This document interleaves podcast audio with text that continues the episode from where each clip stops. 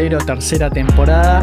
Nos toca viajar hoy a Irlanda para revisitar una película que le tengo mucho afecto, mucho cariño. Una película que tiene mucho que ver con los orígenes de este podcast, que es eh, A Dark Song de Liam Gavin, una gran película que, a la que le tenía un poco de miedo de volver a ver por el, el, miedo principal de que el lente de la nostalgia me hubiese engañado y me hubiese hecho creer con el correr de los años que había visto una película mejor de lo que en realidad era, pero no fue el caso. Así que acompáñenos en este episodio para discutirla. Mi nombre es Jesús Allende. El mío Alejandro Giribone. Ale, el episodio anterior te pudiste dar el capricho de discutir You Won't Be Alone, donde además la tuvimos a la genia de Numi Rapaz, siempre es lindo discutir sobre su trabajo actoral. Y esta vez me tocó a mí eh, darme el capricho. Eh, estamos viendo, vos estabas con ganas de, hacer un rewatch de algunas películas, quizá de, esto, de los orígenes de lo que fue la vieja lista cuando nos juntamos a ver películas por placer, lo seguimos haciendo esto uh -huh. por placer, pero no grabamos lo que discutíamos, hacíamos prácticamente lo que hacemos ahora, solo que no queda ningún tipo de registro, pero semana a semana nos juntamos, miramos películas de terror, siempre del género, y las puntuamos con unos criterios inventados. Eh, muy inverosímiles que, que teníamos, eh, que le tengo mucho cariño. Eh, y entre ellas estaba Dark Song, que siempre me quedó como, como, latente de una película que fue toda una experiencia, que me, me, llevó a muchos lados. Pero bueno, volver a verla no sabía si me iba a encontrar con, con esa experiencia. Y bueno, por lo menos para mi sorpresa y, y para bien, eh, me, encontré, me encontré con una gran película. Sí, yo, yo tenía un poco el mismo miedo eh, cuando, cuando te propuse que para el capítulo de hoy hagamos un rewatch de alguna de las películas que, ya habíamos visto para la lista, que creo que es una especie de sección que vamos a repetir porque hay varias en esa lista que, se merecen un capítulo. Yo también tenía un poco de, de, de miedo porque pasaron mucho, muchos años desde que la vimos y, y hubieron muchas películas en el medio, entonces bueno, siendo además una ópera de prima, ¿cómo, cómo resiste el paso del tiempo? Bueno, también es un buen ejercicio. Eh, pero yo creo que sigue teniendo una impronta propia que no sé si hemos visto algo parecido en la propuesta. Eh, o sea, yo creo que es un, tiene un diferencial. Sí, es una película que prácticamente lo que intenta hacer Liam Gavin, lo discutimos, no tiene una filmografía prolífica, tiene no. esta sola película, dirigió dos capítulos de la serie Blind Manor y nada más. Y esta y a Dark Song increíblemente escrita. Y decís que. Y es alguien que está muy metido en cine, pero no sé si será un ghostwriter, escribirá para, para otros directores, o no le gusta tanto la dirección, pero tiene todas. Tiene esta única película en su prontuario. Eh, donde prácticamente lo que buscó hacer fue llevar a la realidad cómo sería empíricamente, por decirlo de alguna manera, un ritual, eh, una invocación, como esto lo vamos a ver que lo mencionan mucho, el tema de desencadenar eh, la realidad, ¿no? de desatar eh, los pies sobre la, sobre la tierra para llegar a un, plano elevado donde se mezclan todo tipo de deidades, ángeles, demonios, unas entidades que, como lo serían los ángeles guardianes, eh, los condenados, las almas en pena, todo, toda una gran mezcolanza que aparece a partir de que uno sale de, del espacio terrenal, que es lo que conocemos. Sí, sí, sí, es, es, es muy distinto porque, como, como bien habíamos hablado antes, es literalmente dicotómico o, o es, la, es, la, antítesis en realidad de lo que es un ritual promedio en una película de terror, que básicamente se resuelve en el tercer acto. Eh, acá es, es minucioso y hasta agobiante lo, lo, lo paulatino que es. Eh, y está centrado en un, vamos a ponerle muchas comillas, a, en el realismo que este ritual existe. Es un ritual, este, el de Abramelin creo que era. Abramelin. Eh, que existe en el sentido que lo han hecho, no quiere decir que funcione. eh, muchas cosas de las que vamos a hablar va a ser, bueno, esto lo hicieron o esto no, pero depende de, cada uno creer. Eh, que creo que era de un, así, un mago egipcio y que lo, se, popularizó en el más cercano a, a, nuestro, a nuestra época con Alistair Crowley, que yo lo tenía de nombre, era como uno de estos eh, nigromantes, que yo siempre lo percibí sin haberme metido mucho, que era esta aristócratas que tienen ganas de estar aburridos y tienen ganas de conectar con entidades del más allá y bueno, y, creo que fue muy conocido él por haber hecho este, este ritual que creo que tarda 18 meses y él lo hizo en 6, que es básicamente lo mismo que pasa en esta película. Sí, que tiene una raíz en el gnosticismo que vendría a ser como un, la protoalquimia, es como los primeros conocimientos así esotéricos de los que se fueron dejando registro, ¿no? Y que tiene mucho que ver con las sectas, el ocultismo. Y lo que tiene bueno que, que digo, hecho es una película extraña en el, en el sentido que, que, siempre está con, con, contrastes, porque tenés el gnosticismo, que por lo que yo había leído para este capítulo, porque no me acordaba mucho el término, pero es un término que lo pone en la película, entonces lo anoté, era que justamente ponía el, el foco en, en la sabiduría del individuo en, frente a la divinidad. Entonces, como que es casi eh, la individualización espiritual, que, básicamente lo que quiere la película, ¿no? Es, va a ser una búsqueda de, espiritismo, pero también lo contrapone con mucho... Es como hay magia, al mismo tiempo que hay mucha religión, específicamente judío-cristiana o católica, viendo de Inglaterra o de Irlanda, y juega con muchos estos, con estos conceptos que también cuando uno va viendo la película, sin saber de esto, empiezan a revolver nombres al aire, porque nombran dioses egipcios, eh, dioses... a Jesucristo. A Jesucristo, a demonios de, no sé, griegos, como Belzebud, o no sé de griego, pero de, todos lados. Y es un pastiche en, cierto punto, que puede ser también este pastiche que, que estaba en el gnosticismo. Pero al margen de todo eso, lo que para mí es la película, que podría haber estado muy bien en, la temporada 2, porque la temporada 2, sin buscarlo, eh, fue una temporada muy eh, influenciada por el duelo, ¿no? El duelo, vimos en House, Midnight Mass, hasta, hasta Martin's Lane, muchas películas que trataban sobre el duelo. Esta película trata sobre el duelo, ¿no? Es una película que para mí, en, su, en su génesis, eh, jugando con un poco de términos religiosos, es un personaje que está en una cruzada contra su dios, sea ese dios el que quiera, y, que, va a terminar haciendo este, este ritual por razones egoístas, pero que este ritual es casi una metáfora de los procesos del duelo, ¿no? Y que va a terminar eventualmente con la aceptación. O sea, es como tú un viaje desde ese lado. Claro, porque ahí metiéndonos ya un poco, me hace el pie para la sinopsis, la tenemos a Sofía, que vendría a ser como una multimillonaria. Primeras escenas. Claro, igual eso, porque ella es una, ella es una, ella es una estudiante, es una profesora. Claro, o sea, es una mujer joven, pero que tiene. Sí, mínimo para pagarle 80 mil euros eh, o libras a una persona y alquilar una mansión. Alquilar una mansión por un año eh, y además tiene como unos. Eh, tiene unas necesidades muy específicas la, casa que necesita, tiene que tener determinada orientación eh, o sea... que, que, no le dé el este, bueno, sí, sí. Y además requiere de una especie de, podríamos decir, chamán o canal, que vendría a ser eh, Salomón, que es eh, el guía que, la va a acompañar, que no es un guía amoroso de amor y paz, es un tipo muy irascible, que tiene una personalidad que hace mucho a la película. Y vemos la determinación de, Sofía, ¿no? De que un poco esto que estabas mencionando, de que ella se, debate, ¿no? Con el tema de, sus creencias, está muy enojada.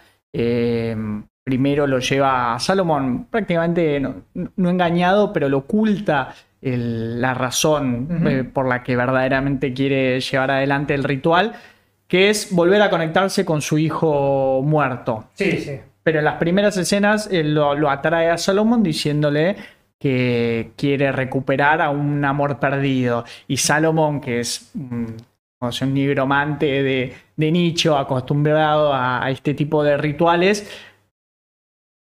la desecha como si fuese, dice, le dice Posh, eh, London Posh, ¿no? Que Sí. sería como un cheto de, Sí, de- Palermo Recoleta que está aburrido y hace esto como estaban mencionando de Crowley. Mm. eh, bueno, vamos a meternos con la magia negra y el oscurantismo y diciéndole, esto no es para joder, esto es, un- acá vamos a abrir un portal que te va a llevar a otro plano de la existencia y vas a conocer a los dioses, ¿no? O, o una concepción muy distinta de la que vos puedes entender de lo que es un dios o una deidad. Sí, eh, a mí me gusta mucho el personaje de Salomón. Eh, en realidad, los dos personajes son increíbles porque son personajes con muchas capas y que parte de la, de la película es, es cómo se van, se van sacando esas capas y cómo van, se van relacionando, porque hay que acordar que es una película de dos personajes en una ubicación cerrada, ¿no? Eh, entonces, ya hay un jueguito, ¿no? Con el tema de los nombres, bueno, Sofía, el concepto de la sabiduría, ¿no? El- Bueno, Salomón, el rey Salomón, rey ¿no? Salomón, la que- justicia. no, el rey Salomón siempre se, se lo ha dicho como que era el primer mago que, que utilizó la magia para, eh, para edificar su, su reino. Eh, y el personaje de, de, de Salomón a mí me gusta porque es casi de nuevo.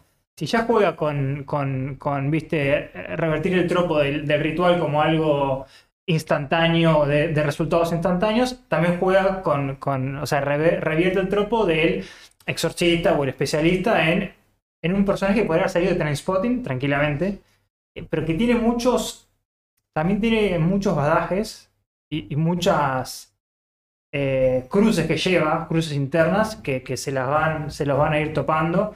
Eh, y algo que hace interesante la película, acá de nuevo, esta película tiene mucha simbología y, es posible que hasta yo lea cosas que no lee, pero que no existen, pero como juega también con el cristianismo o el catolicismo, Sofía también, Sofía miente tres veces en la película.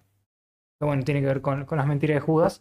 La primera vez que miente es esta que vos decís, que le dice que era para recuperar un viejo amor, y es como que Salomón le replica, ¿vos vas a querer invocar a un demonio para recuperar? No, andate a... Bueno, no estaba Tinder en esa, en esta época, pero abrí Tinder y buscate otro chongo.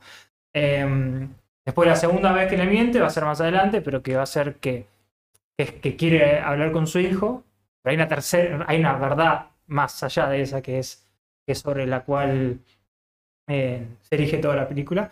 Eh, pero básicamente el ritual, que es este de Abramelin, termina aceptando por, por, por...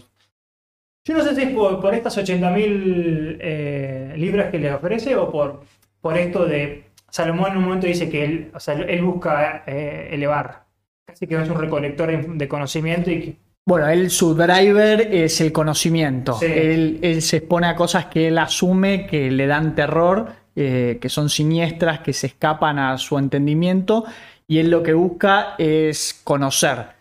Eh, acceder a este conocimiento elevado, que la única manera es exponiéndose a este tipo de rituales que no siempre le salen. Él Eso reconoce que ya este ritual lo probó a hacer tres veces, de la cual solo una le funcionó. Esta sería la cuarta oportunidad Sí. en la que va a llevarlo adelante.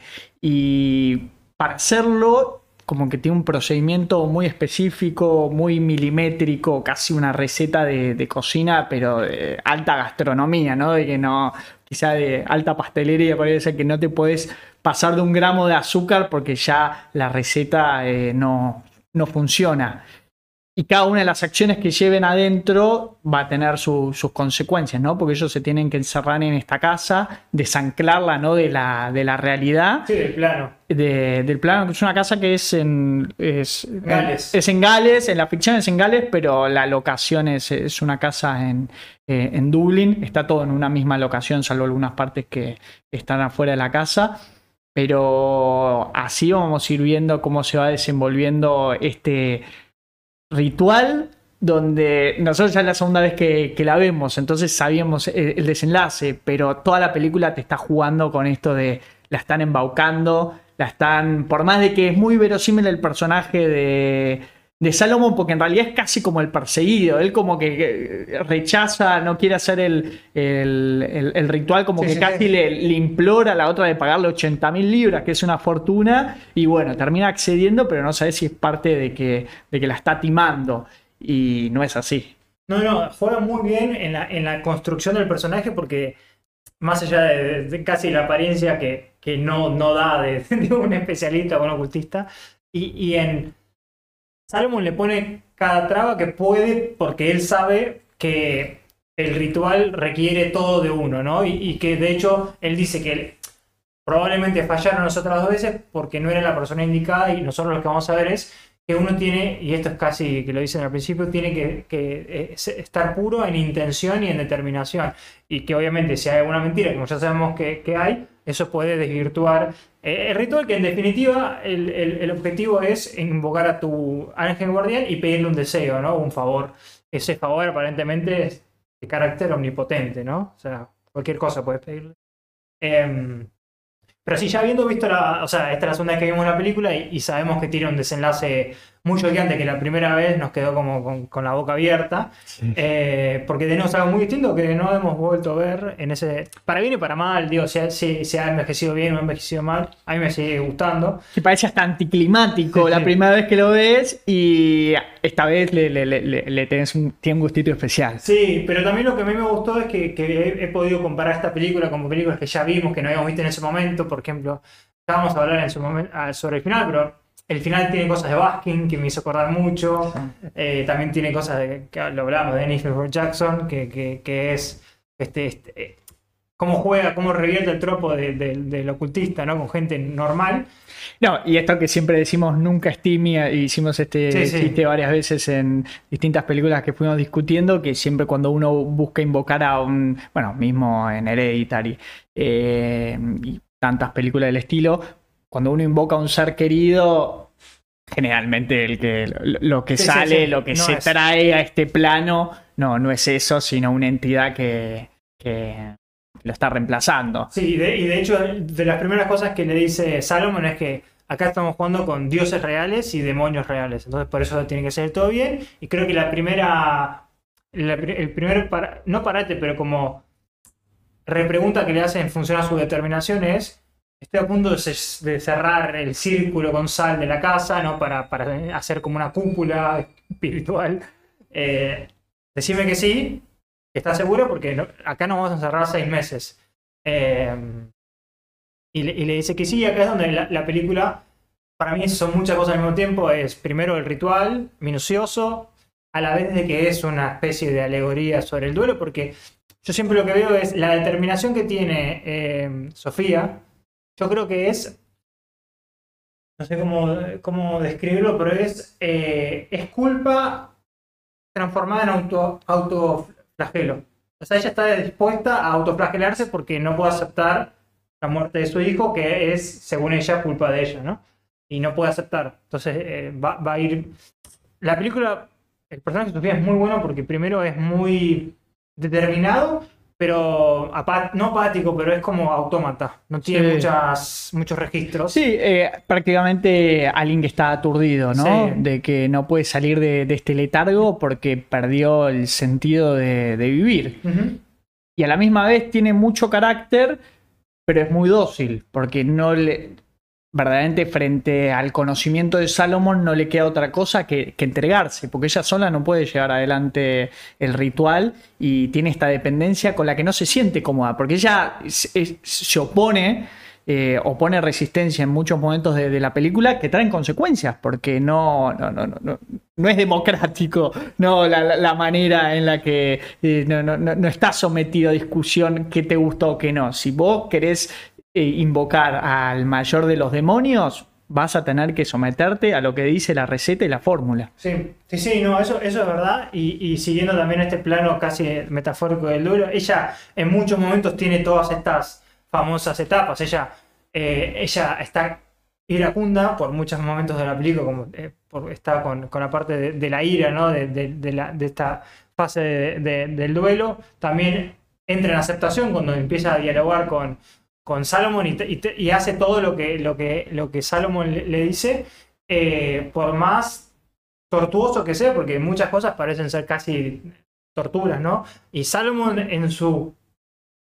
Yo no sé, acá hay que, es casi, puedes analizar toda una película, Salomón, pero yo no sé si utiliza parte de esta, de esta disparidad de poder para ejercer su, sus frustraciones con la vida, porque en, en cierto punto saca ventaja de, de esta disparidad de poder y de conocimiento, pero al mismo tiempo él sabe que no están jugando ni un juego, entonces tiene que ser un, ¿viste? un sargento. No, y es muy profesional, porque y además con pequeños detalles ya te, o sea, te va pincelando las historias de los personajes que termina la película y no conocemos tanto de, de la vida de, de ellos, pero con pequeñas cosas, por en el caso de Salomón, que es alcohólico, entonces él sabe que si se va a estar seis meses eh, y tiene que llevar a este, adelante este ritual, lo primero que tiene que hacer es limpiarse. Entonces Sí. vemos los primeros dos, tres días que es como dijiste vos, Trainspotting, que Sí, un tipo encerrado en una habitación sudando eh, para porque sabe que se lo tiene que sacar de, de su sistema porque siendo alcohólico no, no va a poder llevar adelante el, el El ritual. ritual. Sí, sí, y, y ahí también vienen con cómo cada uno le, se, se esconde cosas del otro, porque hay una, hay una relación muy importante y que va mutando. Arranca casi de, de estudiante, maestro, ponele. Eh, después es como de camaradas en, en- en- En, en el aislamiento, En el hay muchas cosas de la pandemia ¿no? Que, que podés ver de... Y eh, ahí es donde también se, se pone como pseudo eh, señor de las moscas, ¿no? Porque empiezan a tomar decisiones eh, que están, eh, si querés, influenciadas por, por este aislamiento, porque ¿qué es lo que hace la película? La película te dice, esta, est- Sofía está aislada sentimentalmente del mundo porque está en modo tan nadada, como bien dijiste vos. Entonces, metafóricamente, esta isla, literalmente esta cabaña está en el medio de la nada. Eh, y en ese aislamiento de seis meses que no puede salir de la casa, como bien dijiste vos, no habíamos visto esta película en la pandemia, eh, pero todo el día se, se están planteando si las cosas que están viendo están pasando realmente, son alucinaciones o son cosas azarosas de, de- de- de estar en una, en, en una casa en, la- en- en- en las afueras, como un pájaro o... Claro, porque algo propio del aislamiento, no del cabin fever, empieza sí. a aplicar el tema de la desconfianza. Entonces eh, van pasando los días en los que Sofía se somete a estas torturas, donde por Sí, ahí se tiene que estar, mm, se tiene que quedar tres días meditando en una habitación mirando una piedra, eh, sin poder ir al baño, sin comer y sin tomar agua. Es un desafío físico impresionante, pasando por todos estos estadios de- de- de locura y no viendo resultados, ¿no? Esperando, viste, le Sí. empieza a agarrar la, la ansiedad y Salomón que le da estas respuestas como, bueno, este pájaro que, que golpeó contra la ventana es porque ya está empezando y todas esas cosas así que parecen más como el de, de confirmación para inducirla a que está sucediendo algo cuando todavía no está sucediendo nada. Después va a haber un quiebre en la película donde entendemos que no está pasando algo porque una de estas mentiras, ¿no? De, Sí. Estaba faltando eh, la verdadera motivación de Sofía para que este ritual pueda avanzar y la casa desanclarse de la realidad. Sí, y ahí donde también juega muy bien el diseño de producción de esta película, que es, es exquisito. De, muy al principio ya de la película vos empezás a ver afín a, a- a Mike Flanagan, sombras pasando por el fondo, que es donde decís. Se supone que la, idea del ritual es, o de, esto que está haciendo Salomon es, es desanclar de, de- este plano la casa y medio que en consecuencia poder invitar, si sale todo bien, al ángel guardián, pero le estás abriendo la puerta, cualquier cosa pase. Entonces vos empezás a ver sombras, puertas que se abren, y acá de nuevo seguimos con, o inclusive el, el- el- hay un elemento re- recurrente que es el, el goblin, ¿no? O este un juguetito del hijo que va apareciendo, desapareciendo, y nunca te queda claro si, si es la, es la mente, o sea, su mente de Sofía que le está haciendo juegos, o que ya Parece el trompo de In- de Inception. ¿no? Lo que lo- la permite Exacto. volver a enfocarse. Y, y entonces empezás a ver cómo, cómo parece haber, haber eh, indicios, pero ninguno es su- suficientemente profundo como para decir, bueno, sí, ya están habiendo. Y Salomon está como en, en modo, eh, ve patrones donde quiere verlos, el pájaro, y no, eres un pájaro negro.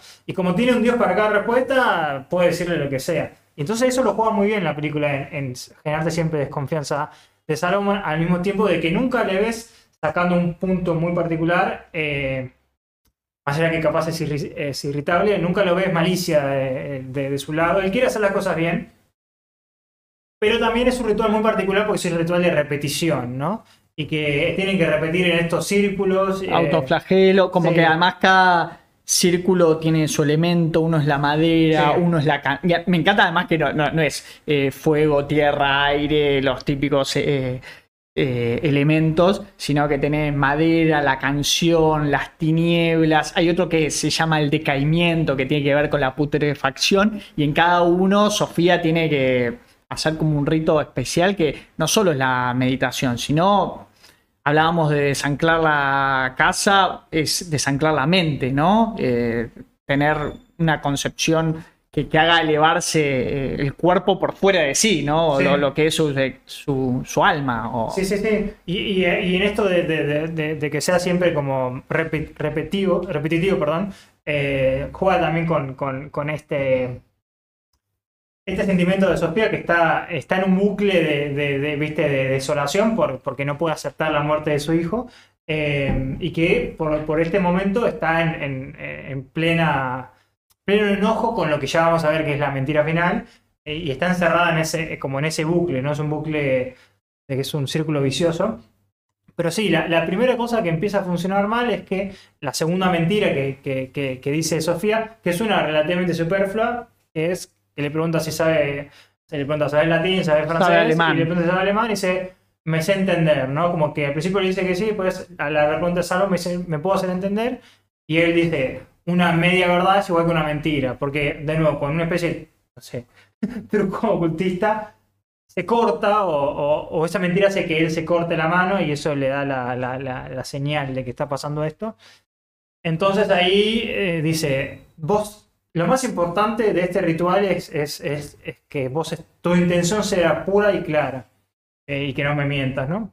Entonces, bueno, mucha, mucho de la película es en parte este ritual minucioso y la relación entre ellos dos, como, como es, es casi bipolar, porque, porque primero están encerrados eh, y ella se empieza a, a sentir, sentir que capaz la están estafando porque no está pasando nada, si bien es un ritual de seis meses, o sea, no es un ritual rápido.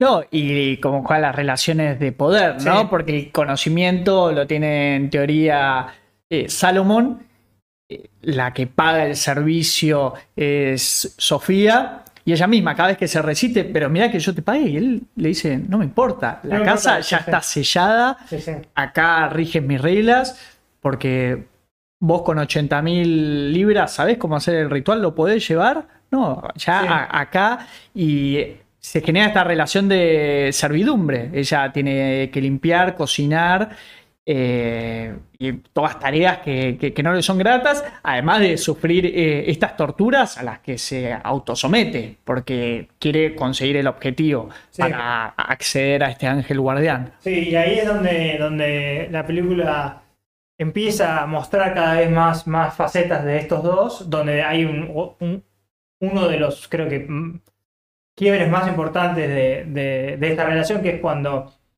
eh, Salomon le da a entender que, que parte del ritual tiene que ver con, con, alguna especie de, faceta sexual, ¿no? De, magia sexo, sexo, sexual, sexo oscura, eh, cuando en realidad eran prácticamente un, hasta hace seis meses o un número particular de, de meses, siendo un hombre y que no, no sé, quería, quería eh, liberar tensión por un lado, obviamente abusando completamente no solo de ella, sino de su relación de, de- de poder con, con, entre ellos dos, ¿no? Y ahí es donde ella se da cuenta instantáneamente que, que esto no, no es parte del ritual y dice, ya está, hasta acá llegamos, me voy. Y él muy tajantemente le dice, no abras la puerta porque nos quedamos acá para siempre, ¿no? Sabiendo que qué es para siempre no se sabe. Y acá ves lo que es la magia de la dirección de Liam Gavin, que necesito que haga más películas, porque esa línea de sal en la, afuera de la puerta, una tensión permanente. Sí. Eh, cada vez como que no, no lo cruces, por más de que a esta altura ya vamos mitad de película y todavía no vimos nada sobrenatural. Va a llegar, pero a este punto, pero uno elige creer, ¿no? Ve, tan convencido, ves que es tan esquemático este ritual y decís, algún lado tiene, tiene que llevar. Empieza con estas pequeñas señales, estas sombras que mencionaste, los golpeteos en, la puerta, eh, quizá una puerta que, se abre, pero uno no quiere que cruce esa puerta porque sabe que ahí ya se, se pudre todo. Sí, no, y, ahí es también, como bien decís vos, si bien en esta, este accionar de, de Salomon es completamente aberrante, Vos decís, no puedo ser un estafador porque esto es demasiado elaborado, ¿no? Encerrarte seis meses. No, y es muy honesto cuando le dice, esto en realidad no fue parte del ritual, se lo, podría haber dicho y ella nunca se hubiese enterado. Sí, exacto. Y acá es donde, eh, en, otra, en otra escena que se empiezan a, reprochar a ella, en realidad, ¿por qué no está funcionando? ¿Por qué no está funcionando? Hay como una especie de, discusión acalorada y él le, le dice, decime la verdad, porque empieza a darse cuenta, algo está fallando, están haciendo las cosas bien por un lado, entonces realmente, la, o por lo menos todo apuntaría que viene por una especie de, de, accionar deshonesto en, la determinación. Y, acá es la tercera y última mentira, que le, dice a Salomon, ok, la realidad es que no quiero hablar con mi hijo, o sea, sí quiere, pero no es el objetivo. Lo que yo quiero es eh, vengar la muerte de, mi hijo porque aparentemente, hasta donde ella sabe, fue víctima de otro eh, ritual ocultista barra satánico, ¿no? De un grupo de estudiantes. Claro, y acá el, el sentimiento de culpa y la bronca también porque la muerte de su hijo es por diversión, ¿no? Es una muerte completamente eh, innecesaria y cruel de que lo abduce una secta y lo, torturan y son de adolescentes además, ¿no? Que quieren explorar la magia negra y lo matan al pequeño Jack. Sí, sí, y ahí es donde también viene como la, clásica, o sea, es clásico, pero es algo que pasa en la vida real, ojalá que no, pase a nadie, pero digo, la crisis de fe tan, tan, tan, tan fuerte son porque uno se reflexiona si existe un dios o una entidad que, que rige sobre todo, cómo puede permitir que pasen estas cosas, esa es una parte de la culpa. Y la segunda es que aparentemente, según nos dan a entender en dos o tres diálogos, lo abducen porque ella estaba engañando al potencial padre de este hijo y no pudo ir a buscarlo a no sé si al colegio. Entonces viene por dos lados la culpa. La culpa de que es algo completamente un juego, pero que ella tiene parte de responsabilidad, ¿no? Y y lo que es increíble es que se someta a esto de la magia negra y ahí esta segunda vez que lo vi, se dije, bueno, está buscando venganza también contra el mismo Salomon, ¿no? Que podría, que no es el caso, pero uno cuando ve la, primera vez te genera está como que tensión, pará, está yendo a buscar venganza contra gente que está practicando, que practicó la misma magia que ella está intentando practicar ahora, o sea, ¿cuál es su agenda? Sí. Igual, la, sí, eso es verdad. Aunque por lo menos el, ángulo que, le, que le, brinda Salomon es que, si bien te puede brindar cualquier cosa, él está más que nada por la sabiduría. técnicamente vos puedes invocar a los demonios y hacer lo que quieras. Claro, pero digo, ¿hasta dónde la venganza de ella es particular? Eh, o su bronca, su enojo es contra los contra los, los, victimarios, los que llevaron a cabo eso, o contra todos los ocultistas que practican eso, ¿no? Como digo, vengo a romper el sistema que. No, y lo que es muy importante para mí ya esta parte, cuando ya sabéis la última, por lo menos la, todas las verdades de, Sofía, es que ella está muy determinada a, autoflagelarse por esta culpa que, que lleva, pero no está. Y acá también hablamos con cómo esto es una analogía del duelo y las etapas, pero no está para nada determinada a, perdonar, que básicamente es el último, viene perdonar y aceptar, o aceptar y perdonar, no sé bien cómo es el orden, pero entonces está muy, muy, muy presente como, como también hay una ruptura, dice, vos haces todo lo que tengas que hacer, yo lo hago, no voy a perdonar a nadie, eh, y parte de la, todo el arco de la película es como ella puede perdonar, ¿no? Y ahí entra en eh, juego la sapiencia de, de Salomón que dice, bueno, vos no, no, querés perdonar, por más de que uno de los pasos y de los círculos es el perdón, liberarse del rencor, bueno, yo te encuentro el loophole, ¿no? El vacío legal, para eso me traes acá, pero bueno, eh, no, no, es gratis, ¿no? Le, hace beber su, o sea, la sangre de Salomón, ¿no? Él se corta, le hace beber y además una escena tomándose la sangre cruda y además que empieza a jugar muy bien Gavin con este efecto del loop, ¿no? Yo ya no sé si es que están entrando en otro plano y el tiempo fue de otra manera, porque repite la escena dos veces y no te queda muy claro qué está pasando. Eh, si realmente están en un loop o... y además volver a hacer algo muy asqueroso, Sí. ¿no? Que es tomarse una... Además, ella eh, todavía sigue pensando en el plano de la realidad, pero digo, si me tomo esto, eh, Sí, sí, me voy a transmitir eh, hepatitis. hepatitis, un montón de, de enfermedades. No, no estás entendiendo nada. Acá vamos a, a verle la cara a los mismos dioses. ¿eh? La hepatitis son cosas, de- déjalo atrás, eso es demasiado terrenal. Y, y mucho más, más, si querés, si bien eso es, es- es fuerte, mucho más fuerte es como, no me acuerdo ahora si era literalmente para esto o es otro desencadenante, pero es para terminar de resetear a cero el ritual. Y eso eh, me, me pareció maravilloso. Eh, tiene Este, que- eh, entrar 0KM. Sí, y, y- y tiene que ah, entrar casi, sí, bautizada, ¿no? Y es un bautismo agresivo, ¿no? O sea, básicamente la ahoga. De- detengámonos en esa escena porque creo que es la, la- mi favorita de, de- de la película. Que ahí también vemos como Salomón también tiene la misma determinación y, y conoce sus, sus, sus recovecos y tiene, viste, eh, ahí creo que empieza a recitar de nuevo a dioses, a, a- a- no sé si dice como que te diga Osiris o Ra, viste, si tiene Y dioses, a Horus. a-. Horus, don- donde, donde haya un, un, un recoveco hay un dios y que también tiene que ver, no he metido mucho con el, con el gnosticismo, pero me da la impresión que era lo que servía, ¿no? En esa época. Y un poco entender que eh, al fin de cuentas el que practica la magia en realidad son distintos, es el- la misma energía con distintos nombres, ¿no? Como que la- las distintas culturas le van poniendo Sí. eh, ese, ese nombre que, que es humano, pero para el que la practica es parte de la misma energía Sí, sí, sí. negra. No, además, al principio de la película él dice que, que en realidad lo que ellos creen son conceptos. No me acuerdo bien cómo era la, la palabra, que es la parte de la filosofía esta que, que estudia los conceptos, eh, y que de nuevo puede venir de cualquier lado. Em, pero sí, entonces al, al, al, revivir literalmente la, la, ahoga, la mata y le hace este RCP para resucitarla. Y también acá Sofía dice, estoy con un psicópata. porque- Bueno, pero primero ¿no? la lleva a la bañadera, le hace como este ritual de bautismo que bien dijiste, la termina ahogando. Me encantó esa escena que está como la, la pantalla dividida, que la ves a ella muerta y la escalera. Yo miro la escalera por las dudas. Claro, pero ahí eso es hasta terror cósmico, ¿no? Porque estás esperando que va a salir algo de, de esa escalera. Eh, no sé, la mente juega un poco a ver si viste una sombra. Yo esta vez la pausé a ver si se veía, no sé, viste, un easter egg, algo, algo no sé, algo que refleje en, en el, en el espejo, que no sucede. Pero de- o, o que va a subir ahí sí, sí. reptando por la escalera. Bueno, pero es como Invisible Man, ¿no? O sea que ves, un, ves una silla y ya te imaginas que hay algo ahí.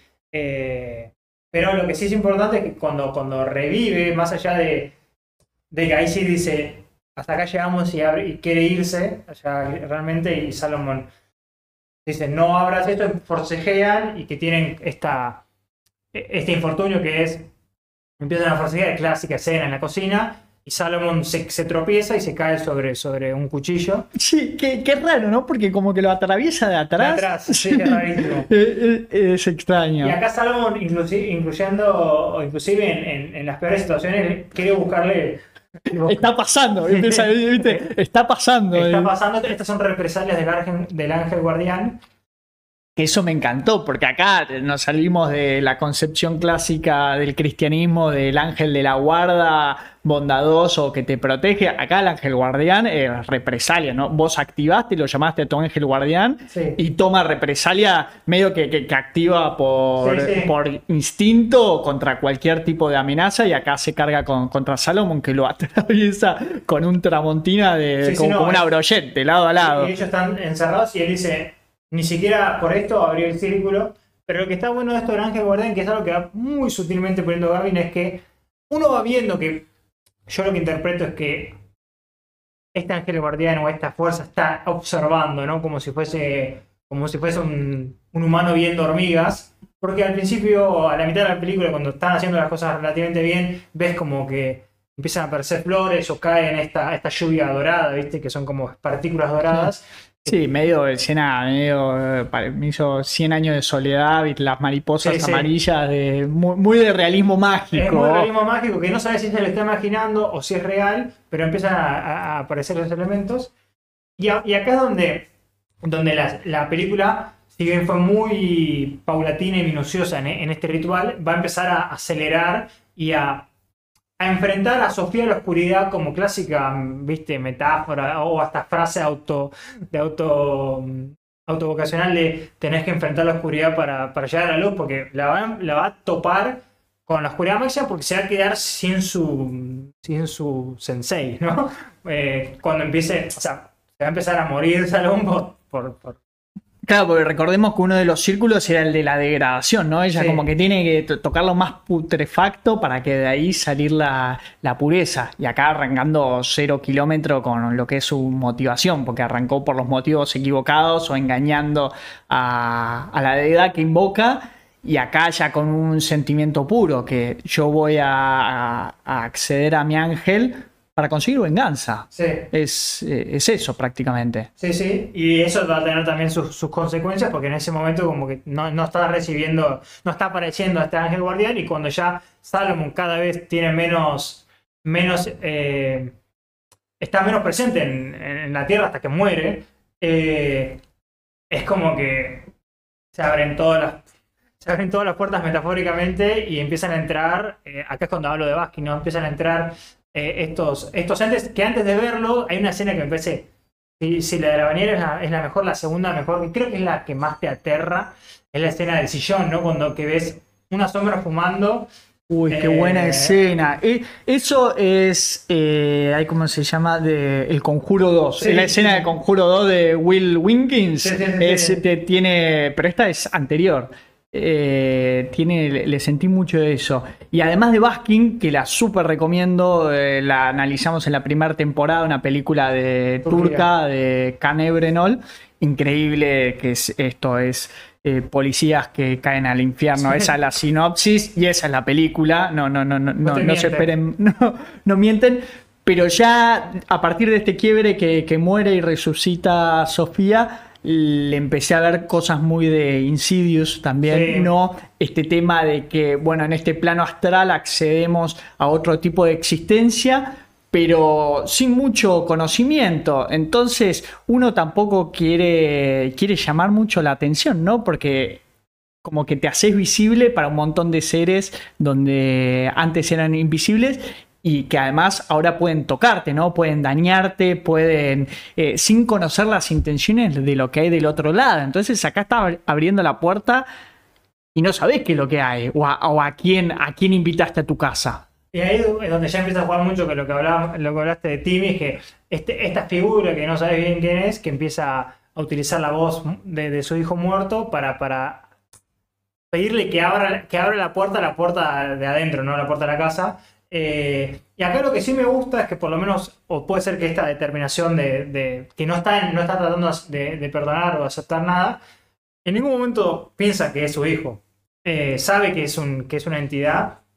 Hay una, hay una escena muy más sentida que habla con esta entidad sabiendo que es, pero como casi que en, un segundo plano le está hablando, o, se está hablando ella misma eh, en representación de su hijo que le dice, mi culpa, perdón, y él o ella o lo que sea, esta entidad le dice, ¿me estás pidiendo perdón a mí, mamá? Y dice, no, porque bueno, sos mi hijo, pero ya empieza a jugar con, con este elemento de la aceptación y el duelo que va a ser, en, en- en- en definitiva, eh, su salvación, que, vamos a ver en, en unos minutos. Pero acá cuando sí, ya se desata, el infierno en, en esta casa.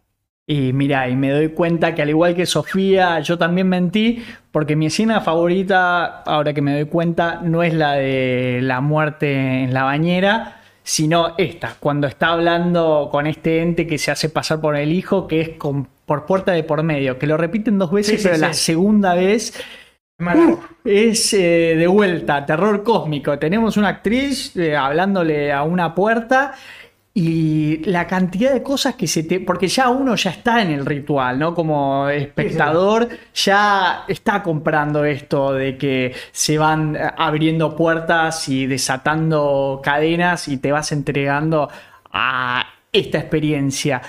Entonces lo que hay del, del otro lado de la puerta es eso, es terror cósmico, es eh, No, juega... en esta, en esta el- parte ya, se, ya se, se escapó de que la estaban persiguiendo. Claro, claro, ya habíamos visto como estos demonios medio tribales, medio vasquinescos, pero ¿qué hay detrás de, de esa puerta? Habíamos visto escenas donde aparece Jack o, o lo que sería un demonio haciéndose pasar por Jack, es un niño, de, la mano de una anciana.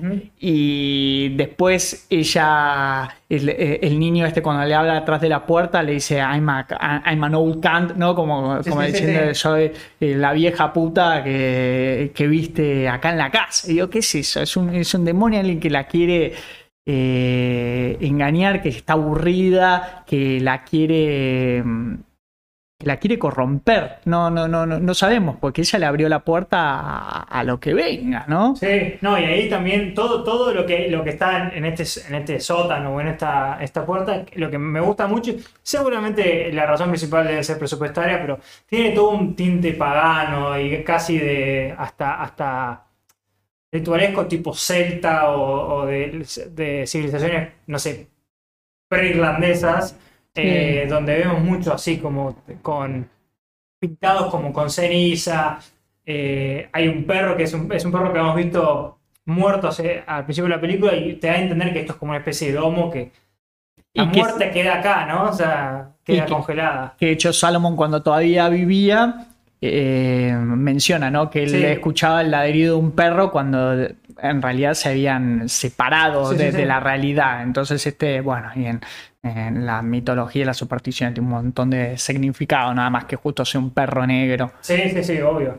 Y bueno, y cuando vemos toda esta escena que la- ya la están agarrando, todas estas, estas entidades, como que ella, ella está tan, tan caída en, en- en- en esta, en este pozo de, de oscuridad, digo, simbólico, que se está cayendo literalmente al infierno. eh, y en todo, en, en- todo eso, por lo menos no pierde la, la, como la voluntad y la determinación de vivir. Y acá donde, donde termina siendo el, el giro de la película, y es que termina pidiendo perdón a algo, ¿no? Le pide, pide perdón al, al aire, y acá es donde, bueno, llega el, el clímax de la misma que, como bien dijiste, puede ser un poco apresurado, en el, eh, por lo menos en el ritmo de la, de la película, pero por lo menos es impactante. Yo, mira, película 90 minutos, para mí siempre es perfecta, casi perfecta. Ya les mencioné que le tengo mucho cariño y todo el presupuesto, hablame de administrar recursos. Es una película de bajo presupuesto, pero toda la plata la pusieron acá en estos últimos 10, 15 minutos, muy bien empleados, porque tenemos un poco de, no sé si de gore, pero... No, pero sí, sí, eh, imagi- Pero vemos mucho macabro. efecto, ¿no? Sí, sí. Mucho. eh, Es, es impresionante el diseño de, de- de las criaturas. Hay muchas cosas, eh, yo no la, no la pausé, pero hay muchas cosas en los fondos, ¿no? En este infierno eh, que quedó en una habitación, que acá es donde no, me hace acordar demasiado Baskin, que, que parecía lo mismo. Y la otra parte de- de- de- del presupuesto es cuando en, en- en este, en esta escalera, que es, es casi una escalera del infierno literal, ve, ve la, la escalera hacia arriba y cuando pide perdón y realmente sentido y acepta, no sé si acepta su culpa, pero acepta que, que, que su hijo eh, ya no está, se, se abre un plano con un haz de luz y bueno, ahí es donde tenemos el... Y claro, que, eh, a mí algo también tiene de, de- de- Le vi de. Mencionaste que al principio de este episodio de Martyrs, ¿no? Después de pasar de tanto flagelo y como. Lane, ¿eh? No, yo Ah, estaba hablando de Martyrs, la de extremismo Ah, francés, decía ¿no? Sí, No, como que se someten a estas vejaciones Sí, la- sí, sí. Las, las chicas en la película para llegar a eso, a la mirada del mártir que, que tiene que ver con acceder a, a Dios prácticamente. Y acá también pasó por todos los círculos del infierno posible, Sofía, hasta que llega a este... mm, Al círculo central, ¿no? Claro, pero esta escalera que tiene que, y hablamos también de, de la alquimia, ¿no? Que tiene mucho que ver, ¿no? Como la, la transformación personal. Y donde cambian las motivaciones por la que, porque fue todo.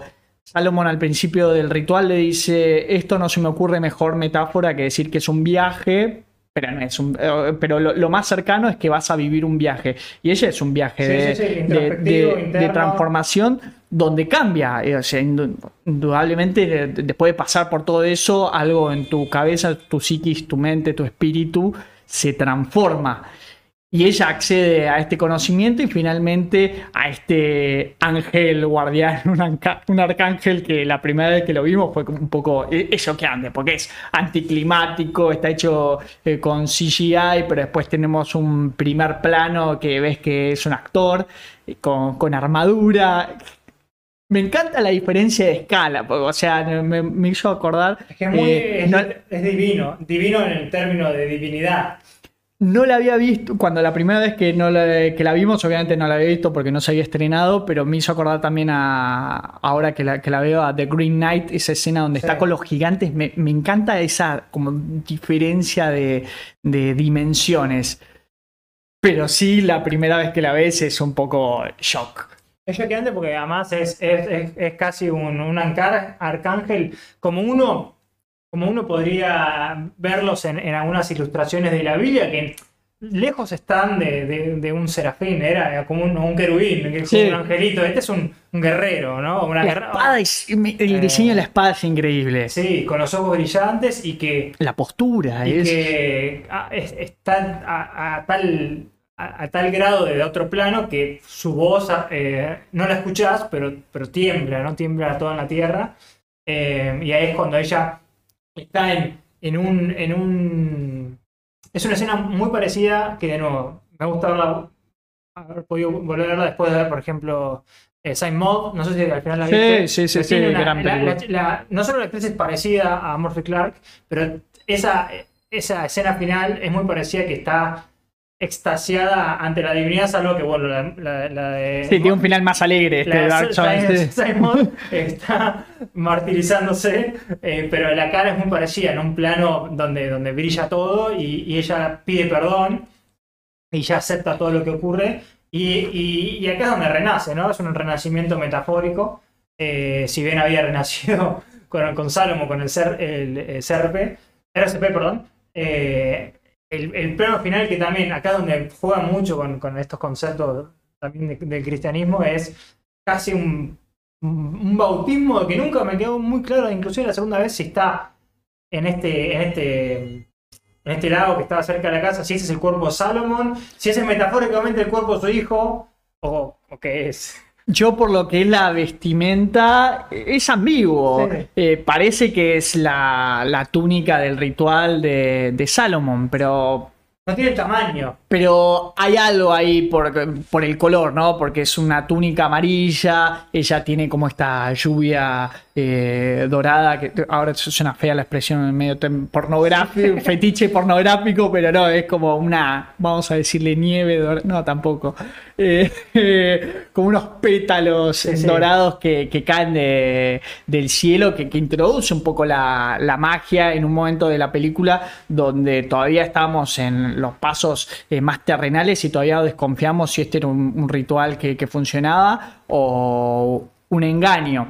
Pero bueno, ahí yo interpreto que, no sé, la verdad que, que cuando la vi ayer dije Salomón, pero ahora que veo, viste, el tema de los colores, medio también hay como unas algas que son de un color parecido, entonces se, funde, ¿no? Con, A mí tampoco me veo claro, ese, ese, plano del mm. lago del, o del un estanque. La repiten varias veces en la película. En la mitad de la película, cuando no está pasando nada, es un plano al estanque. No sé si es como una especie de foreshadowing de este estanque va a ser el estanque del renacimiento, pero sí. Lo importante acá, sea que sea lo que esté haciendo, puede ser un símbolo, pero que es ella está renacida.